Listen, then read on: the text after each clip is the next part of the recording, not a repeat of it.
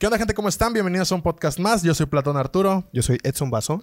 Y gracias por estar eh, viéndonos. Recibimos buenos comentarios. La verdad, no creí que la gente estuviera tan al pendiente de, del podcast en el último episodio. ¿eh? Sí, no, pero me gustó mucho a la pesar respuesta. De que, a pesar de que el, el, tema era el amor no existe, la gente, por morbo, ¿no? Se metió a. Sí, como que no existe. Y Ajá. empezaron a comentar. Y, pero gracias a todos los que nos escuchan. Hoy es un día especial. Hoy tenemos un eh, invitado de lujo. Sí. Estamos en una época electoral aquí en la región en donde nos encontramos actualmente.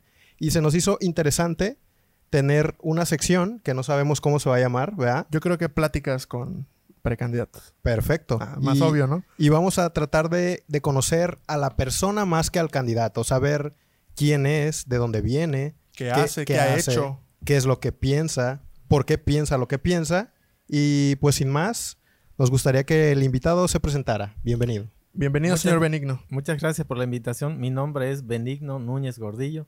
Soy abogado, soy comerciante, soy ganadero. mm, Un mil usos, ya saben. Sí, sí, sí. Me dedico a varias cosas, La- pero pues aquí estamos participando en la, en la política. Miren, yo llevo ya aproximadamente 15, 16, a- 16 años inmiscuido en cuestiones políticas. He tenido dos cargos a través de mi caminar en la política. Solamente he sido eh, delegado de transporte regional de la Comisión Técnica de Transporte del Gobierno del Estado y también regidor 2015-2018. Esos son los cargos que he tenido. Y pues me interesa mucho la política porque de esa manera puedes transformar la vida de, de tu entorno o de los gobernados, se puede decir, de tu municipio. Sí, digo, lo dijiste muy, muy claramente y muy certero, porque a veces creemos que nada más viendo la tele, platicando en borracheras con la familia de que nada, que tal político no debería estar, creemos que eso es suficiente. Compartiendo memes. Compartiendo memes, publicando en Facebook, eh, creemos que eso es suficiente cuando no. O sea, la historia nos ha dicho que, que para hacer un cambio tiene que ser desde adentro, desgraciadamente. Y pues bueno, para entrar ya a la, a la plática, al sazón Claro. de, la, de la conversación, te vamos a aventar una pregunta directa que vamos a tratar de que sea para todas las personas que, están, que van a estar invitadas al podcast. Y es la siguiente. ¿Qué crees que debe definir a un político, en este caso un precandidato a una presidencia municipal?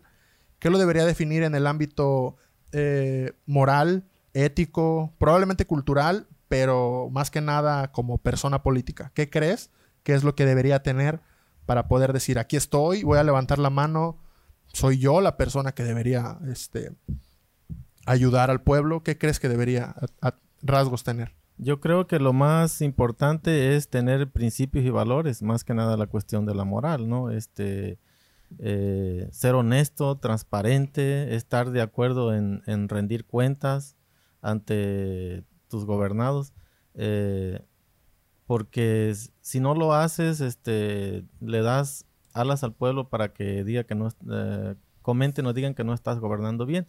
Yo creo que es lo más importante, los valores y principios que tú abrazas, los ideales. Entonces, este, si tienes eso, esos valores morales, mm, vas a gobernar bien y hacer la invitación a todos los que participemos en abrazar esos ideales que hoy en día Se pierden, ¿no? eh, Están sí, se están perdiendo. Mira, hoy en día, si ustedes se fijan en las escuelas ya no, ya no enseñan lo Ética. que antes decía civismo, ¿no? Civismo. esas clases ya no están, entonces los valores se están perdiendo.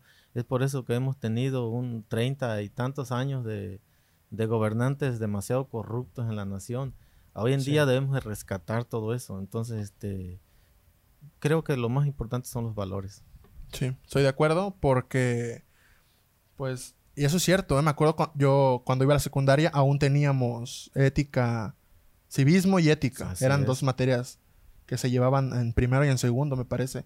Incluso había en la prepa, todavía me tocó ética y valores y me tocó Etimología, fil- Eh, filosofía, filosofía, psicología. psicología. que pues desafortunadamente, digo, ya hemos tenido esta plática fuera del micrófono, eh, como que hay algo por ahí arriba que hace que los, que nosotros los comunes y corrientes no nos, eh, les Pues no- creemos, no, nos entendamos Sí, que- más, ¿no? Que no te hagas esas preguntas difíciles Sí, sobre temas complicados, porque a través de esas preguntas es como llegas a, a, a lo mejor no a la solución del problema, pero sí a conclusiones interesantes. sí. No sé si les ha pasado, por ejemplo, sobre algún tema, no sé, mm, violencia en México.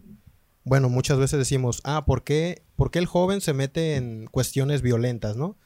¿Será por falta de recurso? Bueno, lo investigas.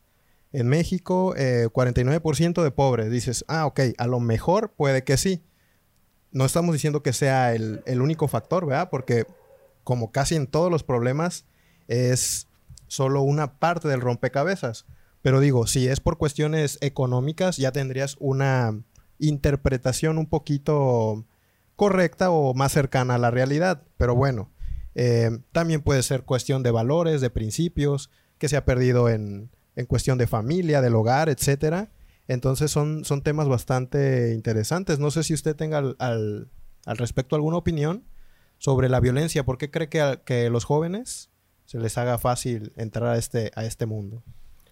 Mm, yo considero que es por falta de oportunidades. Mira, en este país este, el joven a veces agarra otro rumbo porque no se le dirige, claro. no, se le educa correctamente y este no hay oportunidades donde se desarrollen. Entonces, eh, cerquita de ellos a la mano está la delincuencia y a veces optan por tomar ese, ese camino, ese rumbo debido a la falta de oportunidades que hay en nuestro país. ¿Y cree que esa falta de oportunidades sea directamente responsabilidad de quien nos gobierna o sea una responsabilidad compartida? Por supuesto, es responsabilidad de los gobernantes porque es su obligación de, tú sabes, nosotros tenemos unas garantías individuales, ¿no? Que están en la Constitución. Los gobiernos nos deben de proveer de vivienda digna, salud, educación, eh, seguridad, libertad de expresión.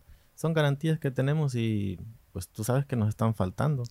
Por ejemplo, la inseguridad, no la tenemos. No la tenemos. Entonces, el ciudadano pudiese decir, digo, no estoy invitando a que lo hagan, pero pudiese, pudiese decir, bueno, este gobierno, me estás, me estás fallando en la inseguridad, pues yo también puedo eh, fallarte en pagar algún impuesto, porque tengo derecho, ¿no? A la, a la desobediencia civil. Claro. sí. No, incluso se ven obligados, ¿no? A tener que evadir ese impuesto, ese pago, porque pues no alcanza. Si pagaras en norma y muchas, Y muchas veces el, el, como el argumento común que se usa de para, pues no pago mis impuestos, no, no rindo cuentas, etcétera, etcétera, es porque, pues, ok, he pagado los impuestos todo el tiempo, pero pues, el gobierno no me da ese retroactivo adecuado para, para pues, incentivar a que siga pagando mis impuestos, que siga, que siga todo conforme a la ley, porque pues ahí te va, digo, es un caso que pasó cercano a mi familia, iba, fue este familiar al ayuntamiento, metió papeles, dijo, oye, necesito que, que construyan este andador, construyan esta calle, y, eh, en ese entonces la, administración le dijo, ¿sabes qué?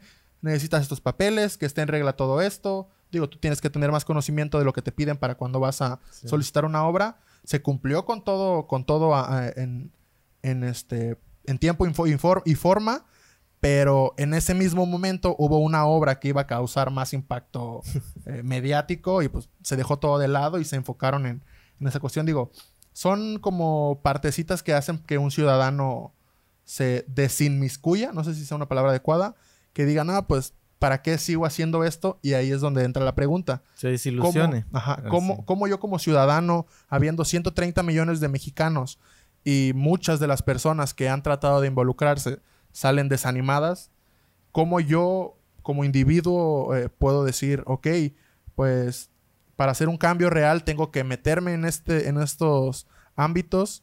¿Cómo puedo hacerlo? ¿Qué, ¿Qué crees tú, Benigno, que podríamos hacer como individuos? Si no bien estar todo el tiempo leyendo de política, todo el tiempo vigilando a nuestros representantes, que no debería ser así, que debería ser, pues ok, confío en ti, deberías hacer el trabajo adecuado, si no, pues como ciudadanía, pues ya te lo reprenderemos, pero ¿cómo, cómo, cómo crees que debería ser un, individuo en cuanto a, ámbitos políticos? Ok, mira, con respecto a esta pregunta, yo creo que lo que debemos hacer como ciudadanos es hacer círculos de estudio en nuestras colonias con nuestros vecinos, para generar conciencia, para despertar la conciencia en la ciudadanía que se deben de involucrar en la política. Mientras no nos involucramos, los que nos gobiernan hacen lo que quieren.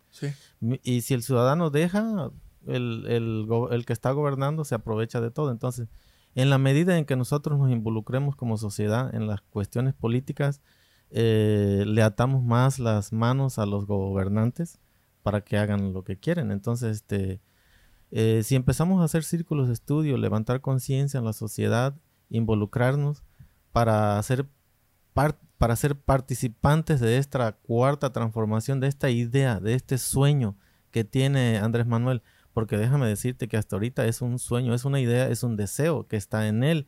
Eh, ya depende de nosotros como sociedad si se lleva a cabo. En el futuro, los, los historiadores podrán escribir que hubo una cuarta transformación o tal vez nuestros hijos, nuestros descendientes van a leer que hubo un sueño, un deseo de una persona que estuvo gobernando y con la idea de que se llevase a cabo, a cabo un cambio profundo en nuestro país, en lo político, en lo económico, en lo social.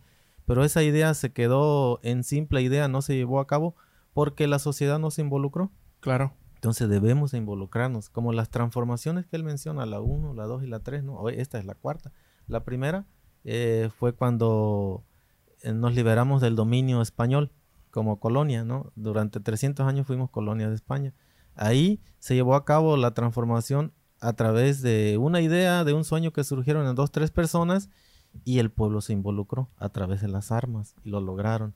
La segunda fue las leyes de reforma en 1858-1861, cuando este personaje famoso, eh, Benito Juárez, llevó a cabo una guerra entre liberales y conservadores y al final de cuentas se gana y lo más importante que surgió de ahí fue la promulgación, la promulgación de las leyes de reforma entre, entre las que más destaca es la separación de la iglesia del Estado. Esa se llevó también a cabo de una lucha. Esa fue la segunda. La tercera, la Revolución Mexicana, ¿no? Cuando el pueblo se levanta en contra del dictador Porfirio Díaz y termina de 1910 a 1917 en que tuvo que huir del país, ¿no? Para no ser este, apresado y asesinado. Entonces, ¿qué, ¿cómo se lograron esas transformaciones? Logrando que el pueblo eh, eh, generaron conciencia y el pueblo se involucró. hoy en día debemos involucrarnos nosotros. Como pasó en 2018, ¿no? Así es, si no, esto va a quedar en un sueño. Entonces, la cuarta transformación no es de la noche a la mañana, es un proceso que se puede llevar dos, tres este, sexenios. Entonces, nosotros lo que debemos de hacer es generar conciencia entre nuestros vecinos y en la sociedad para que sí se lleve a cabo, siempre y cuando llevando los valores eh, por delante, los valores morales, la honestidad, que es la más importante. Fíjate, me hace un poquito de sentido con uno de los libros que estoy estudiando actualmente. Hay un filósofo que se llama Hegel, muchos lo conocerán. Eh, este cuate tenía una teoría que muy popularmente se le llama la teoría del péndulo. Es donde se supone que todo empieza con una tesis, se mueve a una antítesis y pues como tercer punto generamos una síntesis. En este caso, eh, yo creo que en, el ámbito político tendríamos que aspirar ya a esta antítesis que nos haga ir a una síntesis. En este caso hemos sido, ¿cuántos años han sido pues, por parte del, poder el PRI? ¿Son 70 años, 80 años me parece? Más de 70 años, Más ya de casi los 80. Entonces yo creo que es, una tesis que ya nos ha estado eh, pues por ahí moliendo la conciencia un buen rato. En este caso llega la antítesis de la, de la izquierda, eh, todo este movimiento social que generó Andrés Manuel desde su entrada al PRI, cuando se movió al PRD, ahora que está en Morena y que estoy seguro que movió conciencias de una manera descomunal, por eso pasó lo, lo, del 2018 y creo que ya deberíamos eh, estar aspirando a movernos a un, a un mejor lugar como, como ciudadanía, ¿no? No sé qué piensas tú. No, claro, sí, este, eso que comentas a mí también me hizo mucho sentido porque prácticamente vivimos 70 o más años con, este gobierno de derecha. Y pues llegó la sociedad a un hartazgo colectivo, me atrevería a decir, ¿no? En donde... Que es cuando se hacen los cambios generacionales, ¿no? Sí, y me imagino que la gente espera bastante, ¿no? De la cuarta transformación. Para la gente que está escuchando en otros lados, eh, la cuarta transformación es este proyecto que hace el partido Morena, encabezado por Andrés Manuel López Obrador. Entonces, eh, la vara está muy alta, ¿no? La, gente realmente quiere un cambio. Porque va a ser muy triste el día de mañana que tengamos las mismas situaciones como de pues, corrupción, el dinero movido en el mismo sector o cosas de injusticia, ¿no? ¿Cuántas veces hemos escuchado acerca de que No, pues eh, a mi familiar lo asesinaron. Fui a, a levantar una denuncia y me dijeron, así quédate, ¿no? Aplácate, sí. Mejor ni le muevas porque esto es una red coludida. Es un dato, es un dato duro y fuerte, no sé si ya lo conocías, que en México tenemos un 90% de impunidad. O Así sea, de cada 100 demandas, solamente 10 se atienden. Sí. Entonces, aterrador, ¿no? O sea, y, y- y- y la gente no le da tanta importancia porque decimos, pues no me ha pasado, no me ha tocado. Pero Claro. son más las personas que han sufrido un abuso sistemático por parte de la burocracia, por así decirlo. Y, y- hay una frase que me gusta mucho que decía Einstein que decía que la, el verdadero, la verdadera locura era esperar cambios diferentes haciendo siempre lo mismo. Entonces yo creo que, pues, si bien no, no, no, en mi persona no es favorecer a un partido político, en este caso Morena, pero pues si tenemos antecedente histórico de que haciendo lo del punto A nos ha ido mal, pues, ¿por qué no probamos con el punto B? Claro. mover el péndulo hacia otro lado para buscar. Desgraciadamente, nosotros como ciudadanía, digo, eh, la humanidad solamente puede proyectar a pasado, usar el pasado para proyectar un futuro. O sea, no podemos tratar de, de- de decir, ok, pues vámonos por este lado esperando que nos vaya bien. Casi siempre decimos, pues con este ya nos fue medio bien o medio mal, no nos ha ido tan mal, pues hemos sobrevivido, pues hay que seguir con este. Pero yo creo que sí estaría interesante o debería, eh, como decías tú, pensar eh, en esta utopía colectiva de decir, ok, si nos han estado fregando un buen rato, pues hay que pensar en otro, en otra alternativa. Digo, no Claro, por, tal vez no por nosotros, como dices, no, se lleve un sexenio, dos, tres, pero pues los que siguen tienen que tener un, un- un- un bienestar amplio, no Pero- como el nuestro. ¿Cómo, ¿Cómo le haces entender a la gente que el proceso puede llegar a tardar dos, tres sexenios? O sea, lo hemos visto con cuando se intentó hacer el cambio al PAN, otro de los partidos, ¿te acuerdas? De Sí. PRI a PAN. La gente no, no pudo aguantar dos sexenios. Fue que dijeron, pues Sí. ya basta, ¿no? ¿Cómo hacerle ver a la gente que es un proceso lento que requiere de que pues todos se sumen para pues, lograr acciones diferentes? Para mi forma de pensar, lo más este, correcto son lo que les mencioné hace ratito, los círculos de estudio. Debe de haber una, este, por- ya sea por parte del partido o por parte de personas que tengan la voluntad de llevar a cabo esos, esos círculos de estudio con los ciudadanos alrededor de donde tú vives, de la colonia. Claro. Si tú levantas conciencia, se va a ir eh, quedando en la mente de las personas el de cómo podemos resurgir de donde estamos este, atorados. Sí, estancados. Porque la corrupción está penetrada hasta las raíces. Eh, lo que mencionaban hace ratito, ¿no? El sistema de justicia. El sistema de justicia sigue igual. Sigue Sí. igual. A nivel cupular estamos viendo cambios muy importantes, interesantes, ¿no? Pero los tentáculos de, de, las- de la liberación, ¿no? De la corrupción a nivel cupular se están llevando a cabo, ¿no? En el cojollito se puede decir en los altos mandos. Pero esos tentáculos todavía no llegan hasta abajo, acá donde estamos nosotros, en los municipios. Entonces, yo creo que de- como sociedad debemos de tener mucho cuidado a quién vamos a llevar al poder también, porque el partido no hace mejor al ser humano, el- a la persona. El partido no, la persona es como es y se vaya al partido que se vaya no lo va a hacer mejor. Claro. Entonces nosotros somos los que debemos de tener cuidado en a, en a quién vamos a seleccionar, a quién vamos a llevar a sentar en la silla, a quién vamos a llevar al poder, porque podemos llevar a, a personas que traen otras intenciones. Entonces es ahí donde nosotros, esa es la, nuestra responsabilidad de saber identificar eh, qué valores abraza cada uno de los participantes. En ese sentido, eh, ponernos de acuerdo y, y llevarlo, y no solamente llevarlo al poder, sino vigilarlo también. claro. Y la, una sociedad despierta puede hacer que un gobernante gobierne bien, porque la sociedad tiene que exigir, tiene que exigir la transparencia y la rendición de cuentas. Claro que para lograr una sociedad despierta, pues tenemos que estar bastante informados, ¿no crees? Acerca de prácticamente todo. Pues yo creo que creo que difiero con eso porque pues yo creo que como decía Benigno desde, desde que empezamos la, plática, lo importante es, es la cuestión moral. Yo creo que despertando conciencia moral, lo demás viene por añadidura porque pues, Pero crees que ignorando mira, hay- cosas... Mira, ahí te va. Hay un principio que del que habla Kant, que es este imperativo categórico kantiano, que habla de que todo lo que, lo ha- todo lo que hagas, lo hagas con la mayor expresión de moral posible. Entonces, me encuentro, un ejemplo, robar. Robar, no, pues robar no. Desde el punto más pequeño hasta el punto más alto. Me encuentro una moneda, una moneda tirada, no me pertenece, pues no me la quedo. Eh, me- eh, alguien me da un cambio mal, no me pertenece, pues lo, lo digo, ¿sabes? Entonces, en este caso sería igual. Si como gobernante, perdón, como gobernado, eh, estoy viendo actos atroces, actos que dañan, pues puede ir desde eh, que dañan eh, la fauna, la flora, que dañan la economía de mi colonia, pues no las hago o las, las, las remarco. Pero ¿crees que con el contexto que tenemos de desigualdad y de pobreza y de todo eso, Claro, al- sí. se puede, o sea, y está muy bonita tu idea, ¿no? Muy, muy romántica, por así decirla.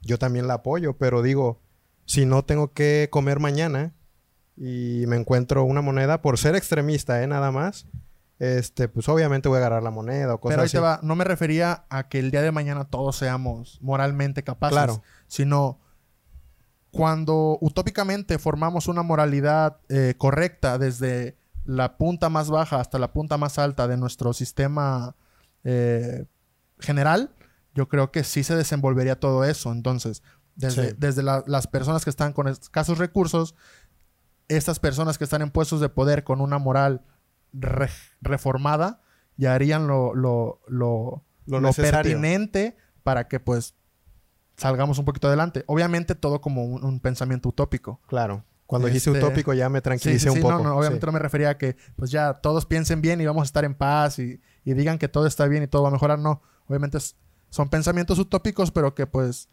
de ahí empieza, ¿no? La mayoría de las cosas. Ahora bien, esto me, me puso a pensar un poquito en, en, en, en, en un, una historia de cuando, eh, no me acuerdo si fue Noroña o fue, creo que fue Félix, este, en una sesión de, de la Cámara, apareció con un reloj de no sé cuántos millones de pesos y me hice la pregunta, ¿por qué? Digo, porque fue noticia nacional, incluso internacional.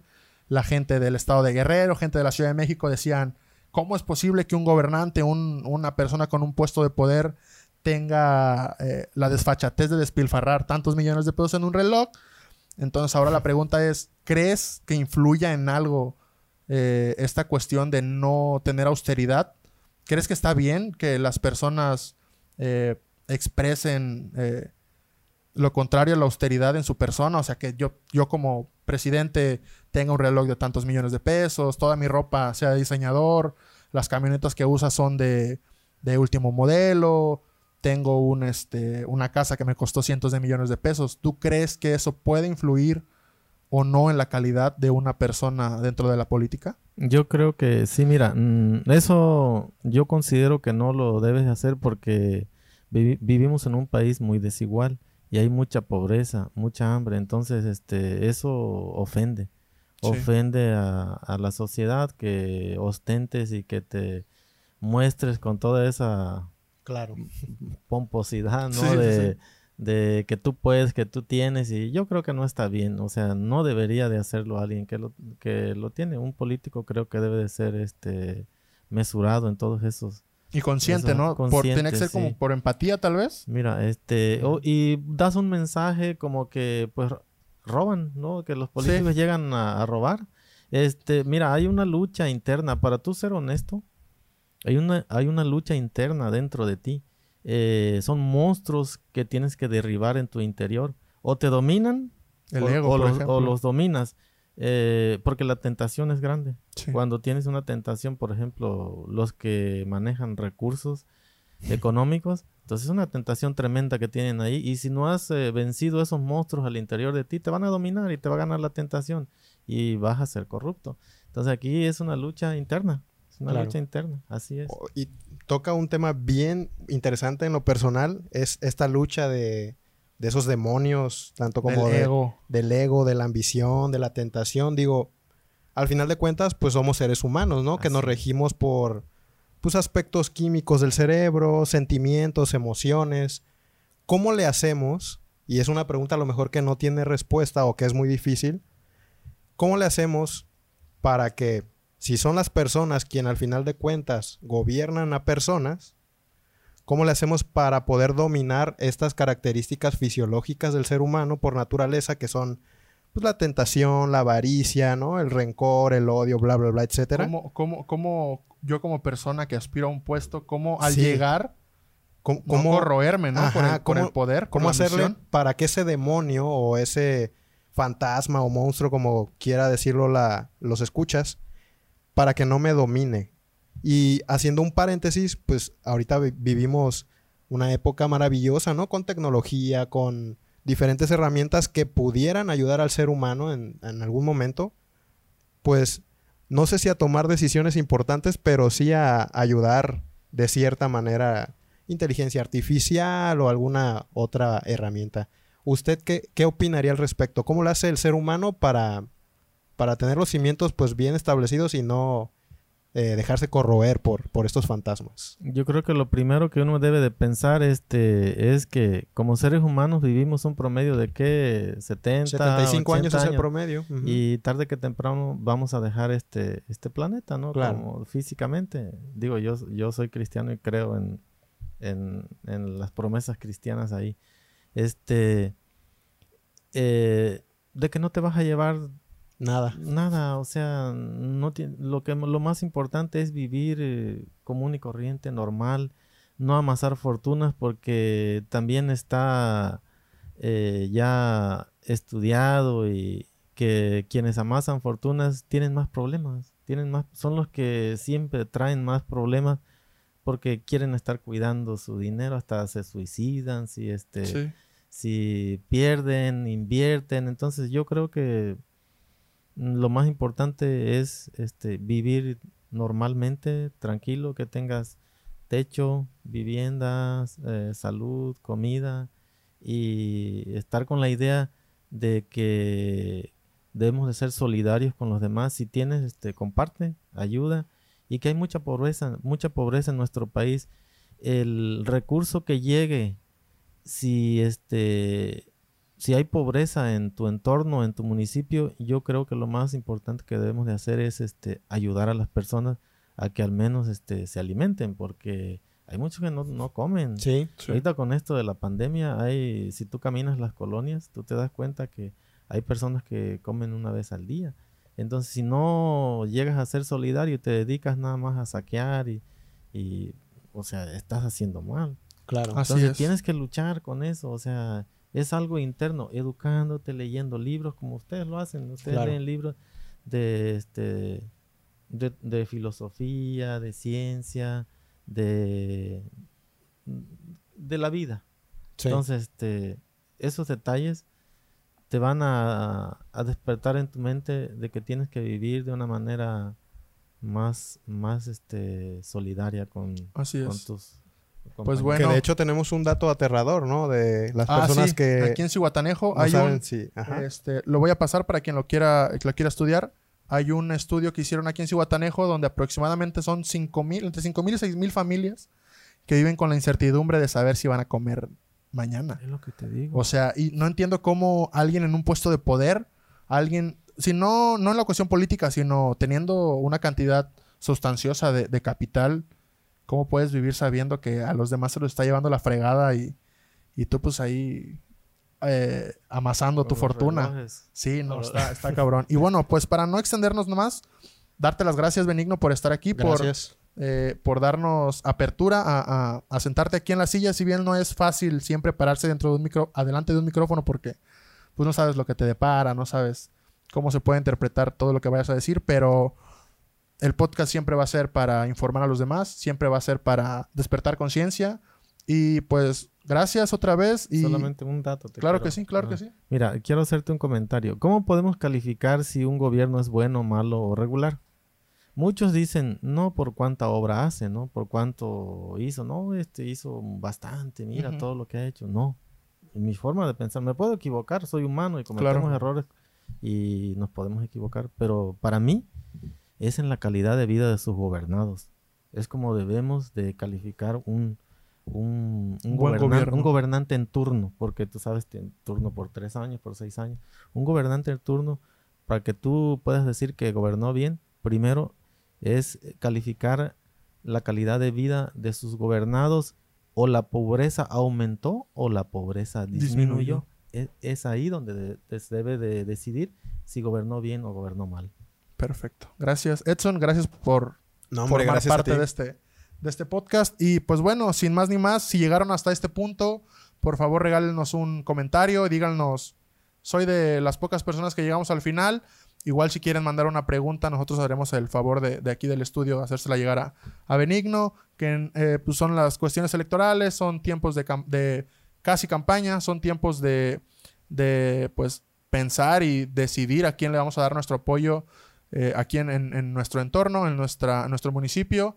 Y pues recuerden que es importante informarse para poder tomar una decisión y la búsqueda de la información es la mejor herramienta que tenemos para la toma de decisiones efectiva. Y pues gracias, hasta luego, nos vemos en una próxima emisión de un podcast más. Bye. Bye, gracias por la invitación.